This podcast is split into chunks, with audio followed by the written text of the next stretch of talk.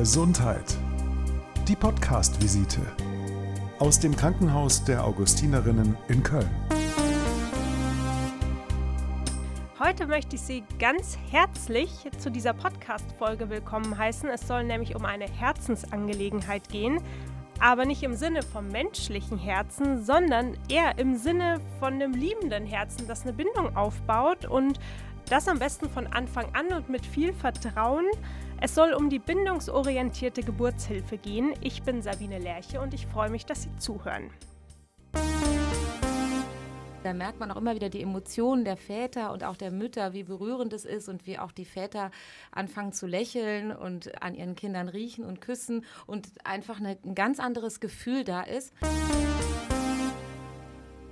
bindungsorientierte Geburtshilfe, das ist schon irgendwie ein sperriger Begriff. Man muss sich dabei konzentrieren, aber eigentlich geht es um eine sehr schöne, persönliche, intime Verbindung zwischen der werdenden Mutter oder der Mutter schon und ihrem neugeborenen Kind. Aber es geht auch um die Bindung zwischen der Schwangeren und dem Geburtshilfeteam vor der Geburt. Und genau darüber wollen wir heute sprechen. Wir wollen klären, wie Vertrauen und eine Verbindung zwischen dem Geburtshilfeteam vor Ort und eben der Mutter aufgebaut wird. Und für diese besondere Art der Geburtshilfe, das ist eine Besonderheit im Klösterchen, dem Krankenhaus der Augustinerinnen in Köln, habe ich heute drei Gäste bei mir im Studio. Das sind die beiden Hebammen Carola Krüsken. Ja, guten Tag. Das ist die Hebamme Kerstin Levenbrand. Ja, hallo. Und wir haben noch den Herrn Professor Dr. Jan Schmolling dabei. Er ist Chefarzt der Klinik für Gynäkologie und Geburtshilfe. Hallo, ich grüße Sie ganz herzlich. Bindung und Vertrauen. Ich habe gesagt, das ist eine Herzenssache. Es ist bestimmt für Sie als Team auch eine ganz wichtige Herzensansache. Es liegt Ihnen am Herzen. Warum ist das so wichtig?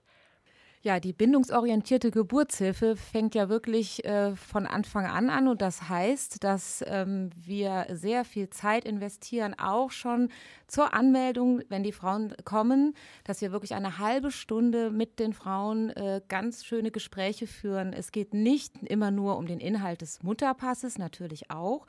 Das wird auch dokumentiert, aber es werden auch ganz schön miteinander wird einfach geredet über die Schwangerschaft. Wie geht es der Frau?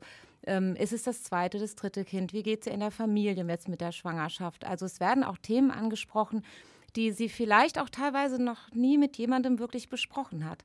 Und dadurch entsteht eine ganz schöne Bindung zwischen Frau und Hebamme und die Frau fühlt sich auch schon von Anfang an wahrgenommen und hat auch ein vertrautes Gefühl. Und das ist ganz, ganz wichtig dann auch für die Geburt. Wir haben jetzt hier einen Arzt, zwei Hebammen. Wer gehört denn noch zum Team dazu? Ja, zum Team gehören natürlich auch noch die Mitarbeiterinnen auf der Wochenstation. Das können Hebammen sein, das können auch Kinderkrankenschwestern sein. Und das kann natürlich auch im Falle zum Beispiel eines Kaiserschnitts auch das OP-Team sein und auch die Anästhesisten, die ja auch in der Schmerztherapie eine gewisse Rolle spielen. Also es ist ein sehr großes Team, was man auf so ein Thema auch wirklich ja, über einen langen Zeitraum einschwören muss, damit da so ein Grundverständnis da ist und sich das wirklich auch auf alle überträgt.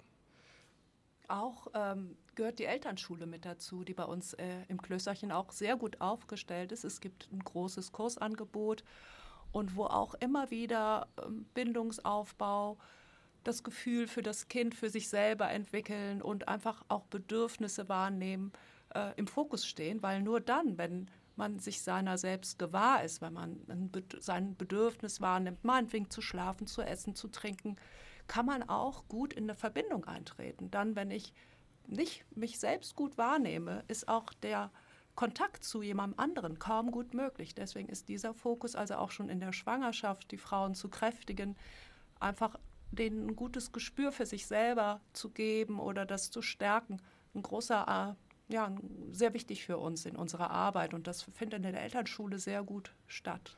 Bedeutet Elternschule, dass dort auch nicht nur die Schwangere ist, sondern auch der Partner oder die Partnerin?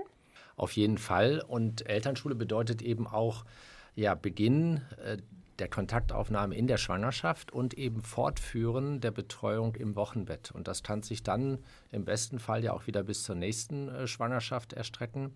Und ja, die Väter, das äh, fiel mir gerade spontan so ein, die Väter spielen natürlich eine wichtige Rolle, gerade bei dem Thema Bindung.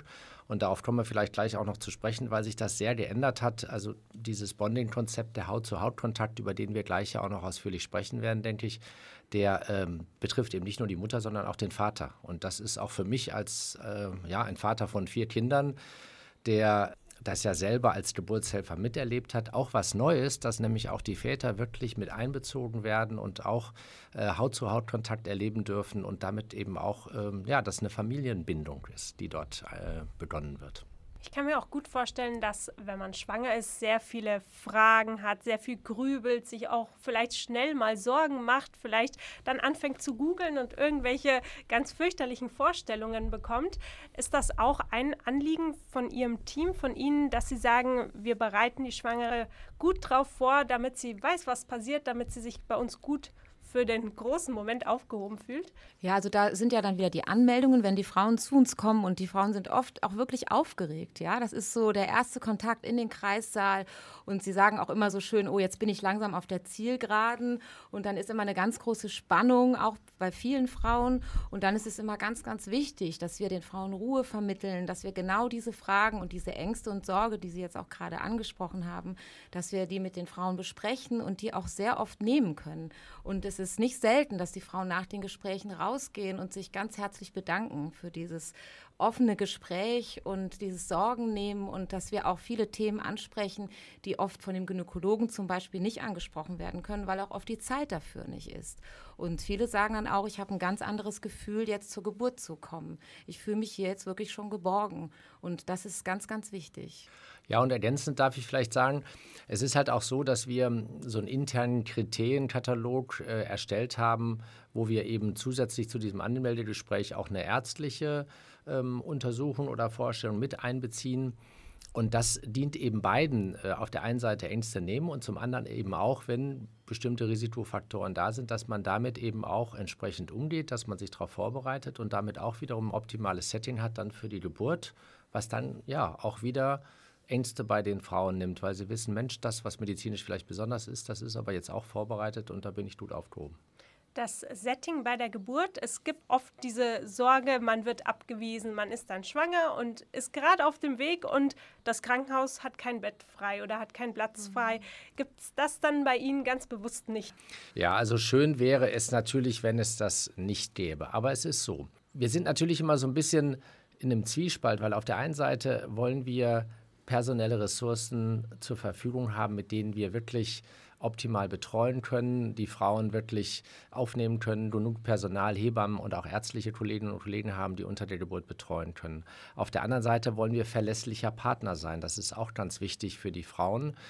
Und dennoch ist Geburtshilfe so wenig planbar, dass Situationen, wo man weiterleiten muss, nicht auszuschließen sind. Aber wie funktioniert das dann im Detail? Es funktioniert so, dass in diesen seltenen Fällen von unserer Seite aus wirklich geschaut wird, wie ist der Befund, äh, wie ist die klinische Situation, ist das überhaupt noch möglich? Und wenn es nicht möglich ist, dann bleibt eine Gebäre natürlich immer bei uns. Und ansonsten kümmern wir uns darum, gemeinsam mit ihr, dass wir eine Klinik finden, die Kapazitäten hat, die Platz hat, die Personal hat, dass sie sie gut betreuen können.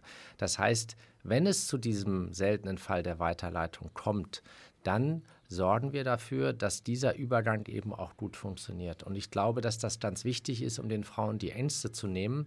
Ähm, wir kennen diese Situation länger und die gibt es auch in anderen Kliniken und es gibt einen guten Dialog mit den Kliniken und ähm, ich habe auch die Situation der Weiterleitung, wenn es denn wirklich nötig gewesen ist, meistens als unproblematisch und auch als gut funktionierend erlebt. Und man muss wirklich keine Angst haben, dass man keine Geburtsklinik findet, in der man äh, gut betreut wird, Personal vorfindet, was Zeit hat und dann auch gut ähm, dort in Ruhe entbinden kann.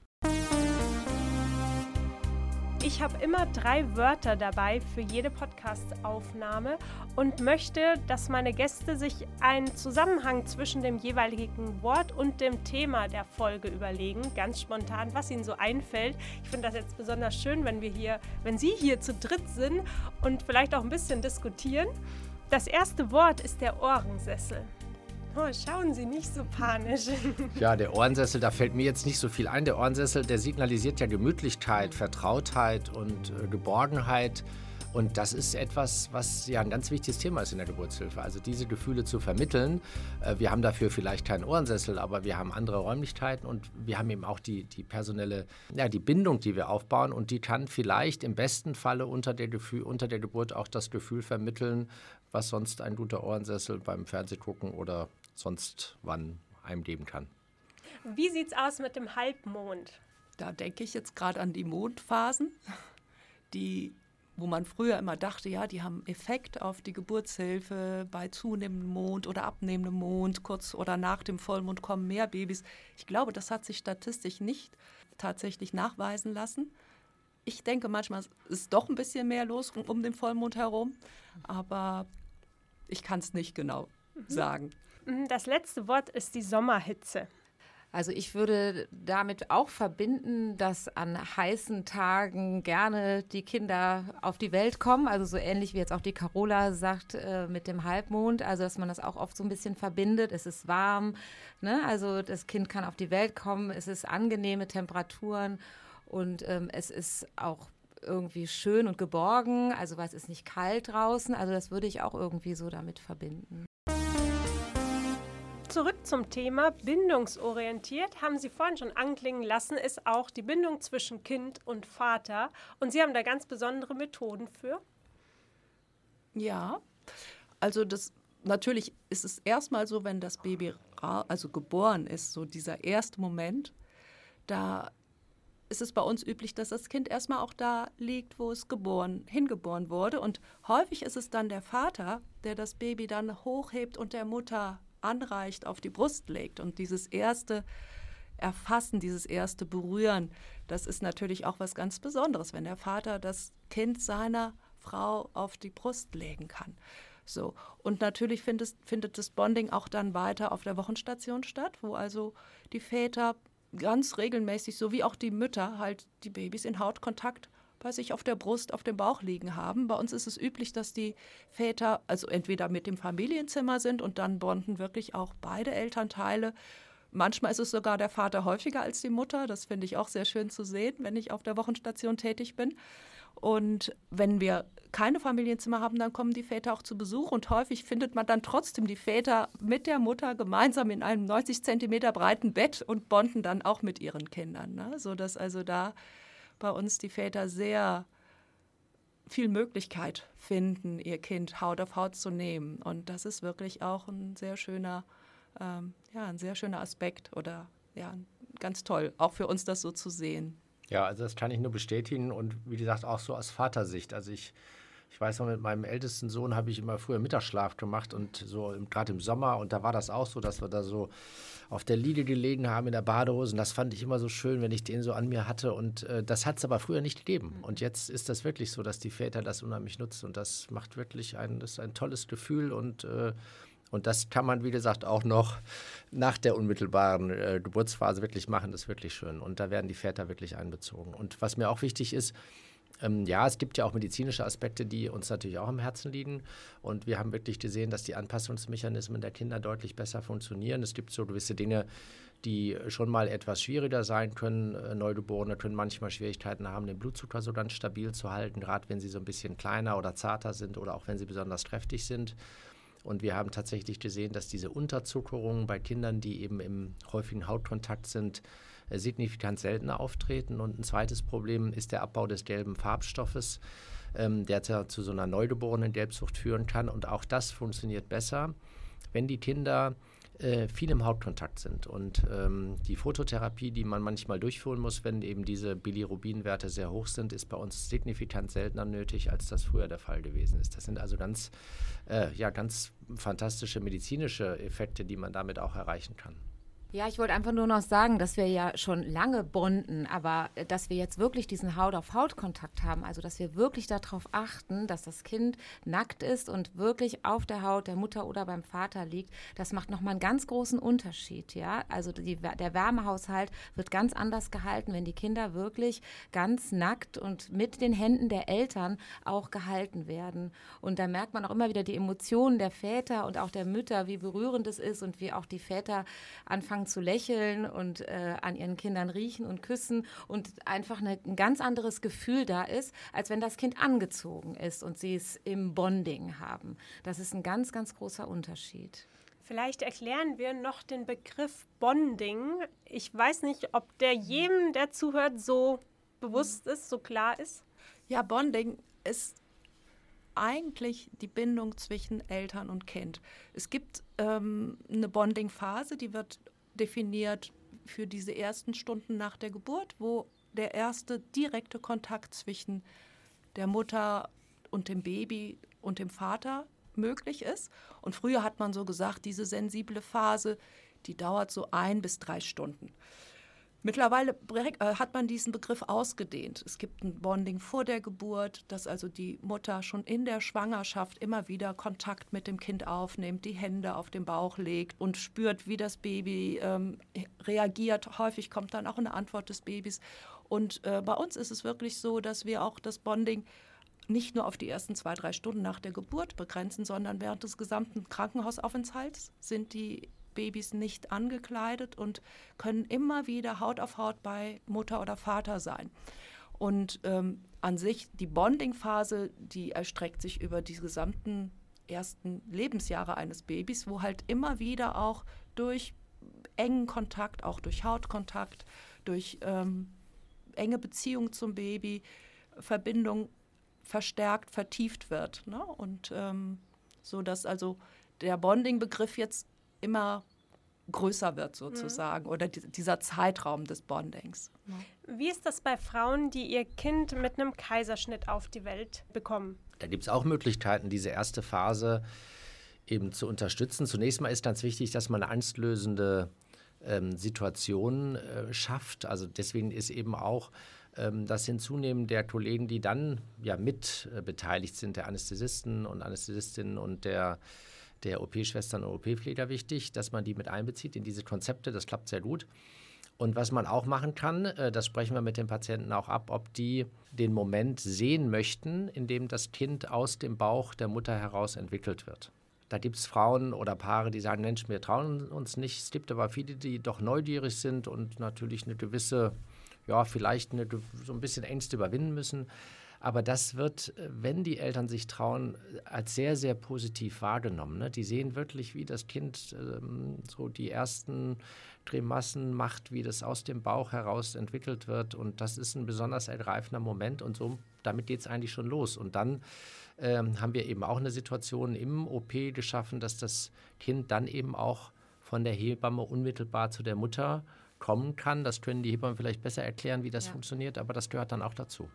Ja, das ist uns ganz, ganz wichtig und das ist auch oft eine Frage bei den Anmeldungen, gerade Frauen, die schon wissen, dass sie einen Kaiserschnitt bekommen. Da sind auch die, diese Ängste, läuft das ähnlich ab wie bei einer normalen Geburt oder wird mir das Baby weggenommen? Das ist natürlich bei uns nicht so. Das ist ganz, ganz wichtig, dass das Kind so schnell wie möglich in den Hautkontakt zur Mutter kommt. Wir haben diese Bonding-Tops, die die Frauen dann auch anbekommen. Äh, kann man sich so ein bisschen vorstellen wie so ein enges Top, aber ohne Träger und das Baby wird dann quer, also über die Brust äh, draufgelegt bei der Mama und kann dann direkt kuscheln und die Mama kann das Kind auch sehen, auch äh, ein Arm wird gelöst und die Mama kann das Baby auch anfassen und streicheln. Der Vater ist auch dabei im OP, darf auch direkt in den Kontakt kommen und das ist ganz, ganz wichtig ähm, und ist auch für die Frauen total schön, sofort das Kind zu haben und letztendlich dann von der Operation nicht mehr so viel mitzubekommen, äh, was ja auch sehr aufregend ist dann in dem Moment. Auch sind wir schon vorher sehr eng mit der Mutter während der Vorbereitung zur, zur Kaiserschnittgeburt sozusagen verbunden. Wir begleiten die Frau in den OP, wir mm, halten sie oder sind im engen Kontakt mit ihr, während die ähm, Spinalanästhesie, also die Betäubung für den Kaiserschnitt durchgeführt wird und sind sozusagen in der gesamten Vorbereitungsphase Seite an Seite mit der Mutter. Und das gibt ihr auch vielleicht nochmal mal Sicherheit und Vertrauen in diesen Prozess und dadurch kann dann auch dieser erste Kontakt sehr positiv besetzt sein mit dem Baby.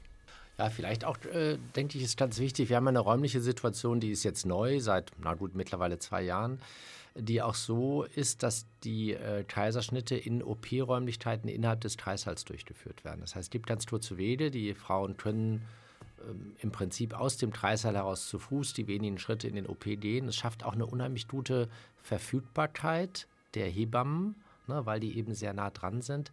Und ich glaube auch einfach atmosphärisch spielt das eine große Rolle. Es ist anders, als wenn man in einem großen Zentral-OP ist, wo eben auch Gallenoperationen durchgeführt werden und solche Sachen. Ähm, das überträgt sich. Die Atmosphäre aus dem Kreissaal überträgt sich in den OP. Es wird noch mehr Episoden über die Geburtshilfe geben. Falls Sie, liebe Hörerinnen und Hörer, jetzt noch keine weiteren Geburtshilfe-Themen in unserer Auflistung der verschiedenen Folgen finden, dann können Sie sich einfach eine andere Folge anhören. Zum Beispiel die Folge über die Narkose ist vielleicht auch sehr spannend. Ansonsten bedanke ich mich einfach dafür, dass Sie zugehört haben, dafür, dass hier drei sehr kompetente Gäste waren. Das ist einmal die Hebamme Kerstin Levin-Brandt gewesen dann die Hebamme Carola Grüsken und der Professor Dr. Jan Schmolling. Er ist Chefarzt der Klinik für Gynäkologie und Geburtshilfe. Vielen Dank, dass Sie zugehört haben. Mein Name ist Sabine Lerche und die Folge wurde unterstützt vom Kölner Krankenhaussender.